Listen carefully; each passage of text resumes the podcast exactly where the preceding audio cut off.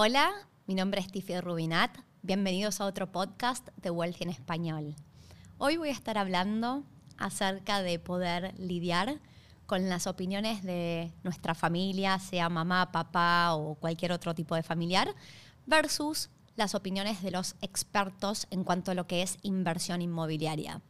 Porque lo que empieza a pasar, y nos está pasando en nuestro equipo adentro de Wealthy, el equipo crece y tenemos varias personas eh, entrando a, trabajar y a medida que escuchan todo lo que estamos haciendo y cómo trabajamos con nuestros clientes, quieren obviamente empezar a invertir y a comprar.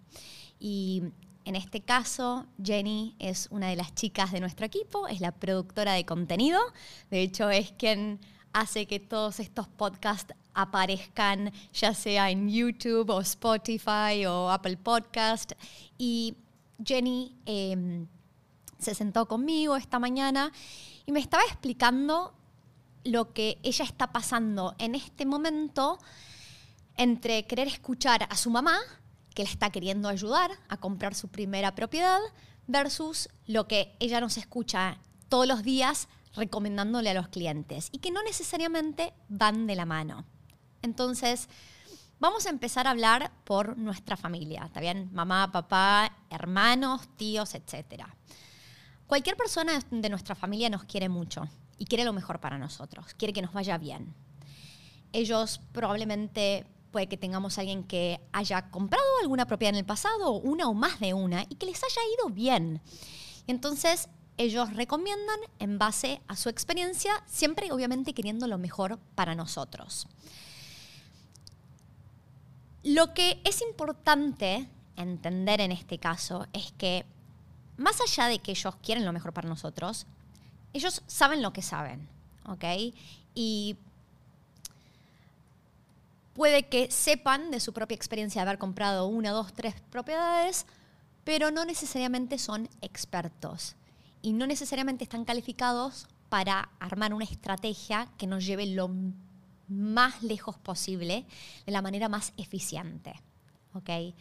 Entonces, en este caso, lo que Jenny me explicaba es, a mí mi mamá me quiere ayudar porque para poder comprar esta primera inversión estoy necesitando todavía eh, un poquito más de plata y entonces si ella me ayuda, lo bueno es que puedo, en vez de esperar, puedo comprar algo ahora, lo malo es que estoy atada a que ella tenga una opinión en el inmueble que vaya a comprar como inversión.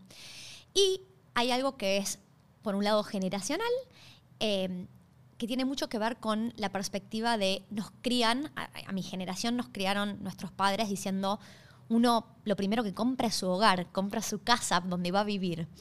Y en realidad yo quería hacer este capítulo de hoy para explicar que Está bien si uno quiere comprar su casa primero, no está mal.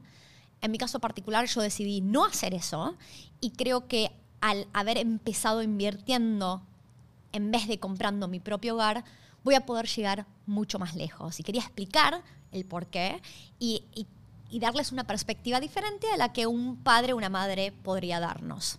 ¿Okay? Entonces, como muchos que siguen este podcast de Wealthy en español saben, yo soy originalmente de Argentina. Hace seis años, hoy se cumplen seis años desde que llegué a Australia y haber nacido en un país subdesarrollado o en desarrollo, eh, las reglas del juego son muy diferentes, la economía se comporta muy distinta en Argentina a Australia. Entonces, una de las primeras cosas que me pasó, yo me empecé a interesar en las inversiones y decidí en un momento dedicarme primero a las propiedades, después en un futuro voy a probablemente querer invertir en otros tipos de bienes, pero en este momento me dedico full time a las propiedades. Y no empecé hace tanto. Mi primer propiedad la compra se finalizó en enero del 2019 y mi segunda propiedad, la compra se finalizó en marzo del 2019. O sea que ahora estamos en marzo del 2021 y pasaron dos años nomás. Esos dos años para mí se sintieron súper largos. Paciencia no es una de las palabras que yo uso para describir mi personalidad. Yo pensé que en esos dos años podría ir a podría haber comprado muchas más propiedades. Y la verdad es que no, que estuve forzada a esperar y ahora miro hacia atrás y digo, es increíble todo lo que pude lograr en dos años. Entonces, yo arranqué hace dos años atrás y una de las cosas que me pasó al principio, teniendo un padre y una madre que me bancan en todas y que entienden de propiedades porque mi papá construye hace muchísimos años en Argentina, mi mamá es agente inmobiliario en Argentina y yo venía de trabajar en un rubro que no tenía nada que ver. Yo trabajaba en el mundo em, de las multinacionales, de los consumos masivos. Y así todo, y entendiendo que yo no sé todo y que mis papás saben mucho más que yo, yo tenía mucho miedo de decirle a mis papás lo que estaba queriendo hacer. Porque realmente no quería escuchar lo que tenían para decirme. Y no porque no supieran, es simplemente que para mí ellos saben muchísimo, pero tienen sus propios preconceptos que son limitantes porque ellos aprendieron mucho de cómo funciona las reglas del juego de las propiedades en Argentina. Y primero que es un mercado completamente distinto y segundo que no lo estaban viendo del modo inversión en el que yo lo estaba viendo, ¿ok? O sea, que mi, papá haya comprado o construido su propio hogar y que después haya em, hecho cosas para inversiones, pero después haya comprado por ahí un lugar de veraneo para ellos. Eso no es una inversión, también tu propio hogar o una casa para irte de vacaciones em, es una compra mucho más emocional y no tiene tanto que ver con la performance del crecimiento del área y de los números y de los alquileres que se pueden percibir. ¿ok?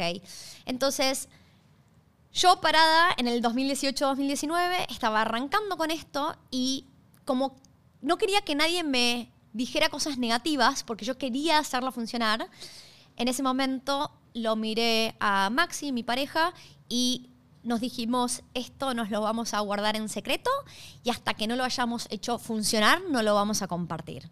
Y esa fue nuestra decisión.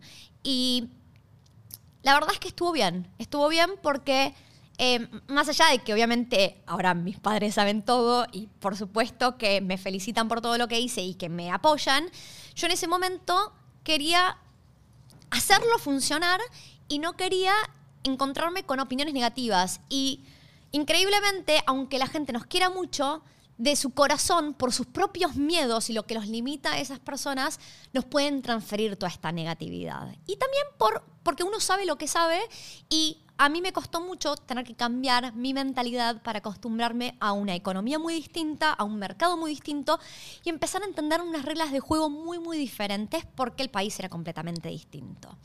Ahora, yo les dije, pasaron dos años, y algo increíble pasó con estas propiedades, y esto es una noticia muy, muy reciente. Em, la, segunda propiedad que compramos en marzo del 2019 em, son dos casas bajo un título y las hicimos tasar hace em, una semana atrás. Y en Australia las tasaciones las conduce son independientes, están reguladas por el gobierno y por los bancos. Yo no puedo decidir quién tasa mi inmueble y si yo estoy pidiéndole un, al un préstamo al banco, el banco manda un tasador independiente a ponerle un precio a esa propiedad, un precio de mercado. La verdad es que en este caso estoy Em, sorprendida para bien de las tasaciones que volvieron, pero en el pasado han tasado esas propiedades y yo no estaba contenta porque no me parecía justo y es una opinión subjetiva de la persona que va a tasar la propiedad. Entonces yo a veces puedo estar contenta y a veces puedo estar descontenta. En este caso, lo increíble es que cuando compramos esta propiedad hace dos años atrás, ahora nos tasaron las casas por separado, más allá de que sean dos casas bajo un título. Y la tasación más baja de una de ellas ya era más que lo que pagamos por las dos casas hace dos años atrás. O sea que la propiedad más que duplicó el valor en dos años. Esto es realmente increíble ¿eh? y yo no podría haber predecido este resultado. ¿okay? Nadie puede ver hacia el futuro, nadie puede saber cómo van a crecer los precios de las propiedades. Pero para yo encontrar esta oportunidad, eh, hice mi tarea, tuve que sentarme y aprender mucho y hice un par de cosas bien, hice cosas mal ¿eh? también y tuve muchos aprendizajes de cosas que no tengo que volver a hacer, pero hoy quería compartir algunas de las cosas que hice bien porque yo quiero reflexionar en esto para poder repetirlo. Entonces, una de las cosas que sí realmente creo que hice bien es que decidí que iba a ser una inversión y al decidir que iba a ser una inversión y no mi propio hogar, pude dejar las emociones de lado. ¿Está bien? En todas estas propiedades que he adquirido en el tiempo, honestamente a mí no me gustaría vivir en ninguna de ellas. Entonces, que se entienda que compré cosas que yo no me visualizaba Tiffy viviendo ahí, pero que son buenas inversiones. Entonces, cuando deja de ser acerca de dónde yo quiero vivir y si está cerca de mis amigos y si está cerca de mi trabajo y si tiene el número de cuartos que yo quiero y si tiene, la, si tiene para poner el auto, etcétera, etcétera, etcétera, si está cerca del mar, lo que sea, se vuelve todo acerca del potencial del área y de la propiedad en sí. Entonces, arranqué por el área. Y en ese momento yo veía muchísimo potencial en este área donde realmente creía que había más demanda que oferta y así iba a ser los siguientes años. Y había varios motivos por los cuales iba a haber más demanda que oferta y eso cambia sector por sector, eh, cambia ciudad por ciudad, suburbio por suburbio. Pero en ese caso yo lo vi. Ahora me preguntan, ¿yo Tiffy volvería ahora a comprar en esa ciudad donde compré hace en el 2019 estos dos inmuebles en enero y marzo del 2019? Y la respuesta es no, por lo que lo que tenía potencial hace dos años atrás o hace seis meses atrás, ahora no lo tiene. La verdad es que ahora uno abre los diarios y escucha cómo esta ciudad creció increíblemente los últimos seis meses, los últimos, el último año, los últimos dos años, los últimos cinco años. La verdad es que ahora yo considero que estoy tarde. Y si lo estoy leyendo en los diarios, estoy tarde, ¿está bien? Porque una primicia así, en el momento que salió en los diarios, por, lo general, es porque ya el mercado se volvió demasiado caliente y, y, encontrar buenas oportunidades dentro de un mercado tan, tan caliente es muy difícil, ¿ok? Entonces, pude sacar mis emociones de lado, pude analizar el potencial del área. La particularidad de tener paciencia, yo estuve un poco forzada por mi situación de, visas, etc. Entonces no es que Tiffy es paciente, simplemente que mi estatus de visa me forzó a ser paciente y la verdad es que me funcionó. En simultáneo yo estuve haciendo muchos sacrificios durante los últimos años, ahorrando todo lo que podía para poder seguir reinvirtiéndolo. Eh, y la verdad es que con mi primer compra tuve miedos. Y es lo más normal. Y cada vez que me siento con alguien que está por comprar su primer propiedad, em, la mayoría es lo suficientemente honesta para mirarme y decirme, Tiffy, tengo miedo. Y es lo más normal del mundo.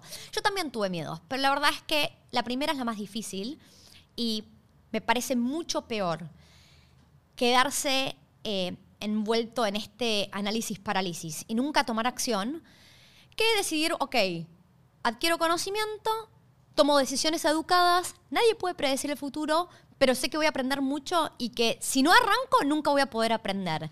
La verdad es que arranqué, en dos años pasaron montones de cosas, ahora me están prestando los bancos un porcentaje de plata en base a la nueva evaluación, que es más del doble que la evaluación de hace dos años atrás, y me lo prestan con la condición de que yo use esa plata para ir a comprar una siguiente propiedad. Entonces yo ahora estoy yendo a comprar mi próxima inversión sin tener que sacar plata de mis ahorros. Y eso es increíble. ¿Ok?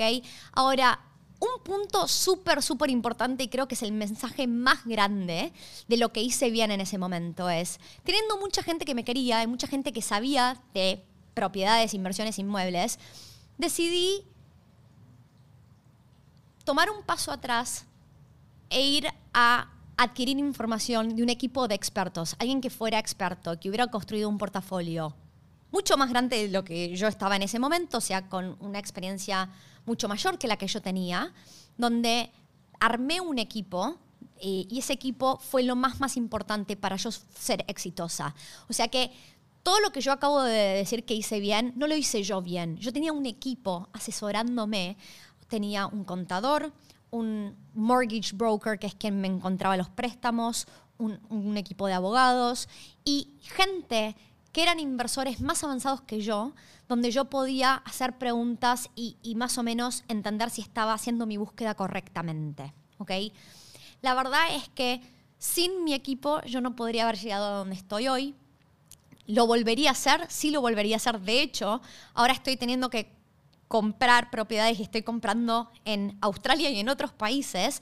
Y yo no yo no puedo estar en todos lados al mismo tiempo. Entonces, si yo me estoy convirtiendo en una experta de entender el mercado australiano, eso es lo que yo me dedico y lo que hago día, día a día. Y si voy a salir a invertir en otro país del mundo, necesito que alguien que esté en ese lugar y pueda seguir el día a día de cómo se comporta ese mercado, me pueda conseguir lo que considera las mejores oportunidades en ese mercado.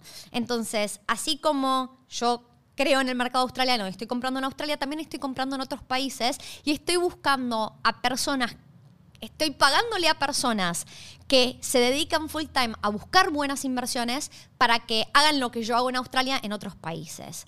Entonces, el equipo es lo más importante, esta no es la primera vez que lo menciono. No dejen de hablar con gente que se dedica a esto y que entiende del tema y que tiene un portafolio armado. En el pasado me han preguntado muchas veces por em, lo que se llama en inglés financial planners y yo no tengo nada en contra de un financial planner, un planificador de finanzas, simplemente que yo siempre cuando doy una recomendación les digo a, a, todos mis amigos y familiares y personas cercanas que si van a buscar la opinión de alguien, que sigan lo que esa persona hace con su propia plata. Cuando se trata de eh, financial planners, lo que pasa muchas veces es que ellos, por ejemplo, no hacen plata, no pueden hacer plata vendiendo propiedades y solo hacen plata vendiendo seguros y shares y cosas en la bolsa. Entonces, sus recomendaciones no son en base a lo que ellos hacen con su propia plata, sino que son, es en base a lo que ellos les generan una rentabilidad o pueden vender un servicio esa es mi recomendación, que siempre sigan los pasos de alguien que está más avanzado y que hace con su plata lo que les dice a ustedes. Para cerrar, quiero hablar acerca de si es fácil o no. Y esto era algo que Jenny, volviendo a la, situación de Jenny, la conversación que estábamos teniendo esta mañana, me decía, Tiffy, cuando yo los escucho hablar ustedes, lo hacen sonar todo tan fácil. Es fácil. Y la verdad es que mi opinión es la siguiente. Invertir en propiedades no es fácil, ¿ok? Lleva eh, mucho esfuerzo y sacrificio.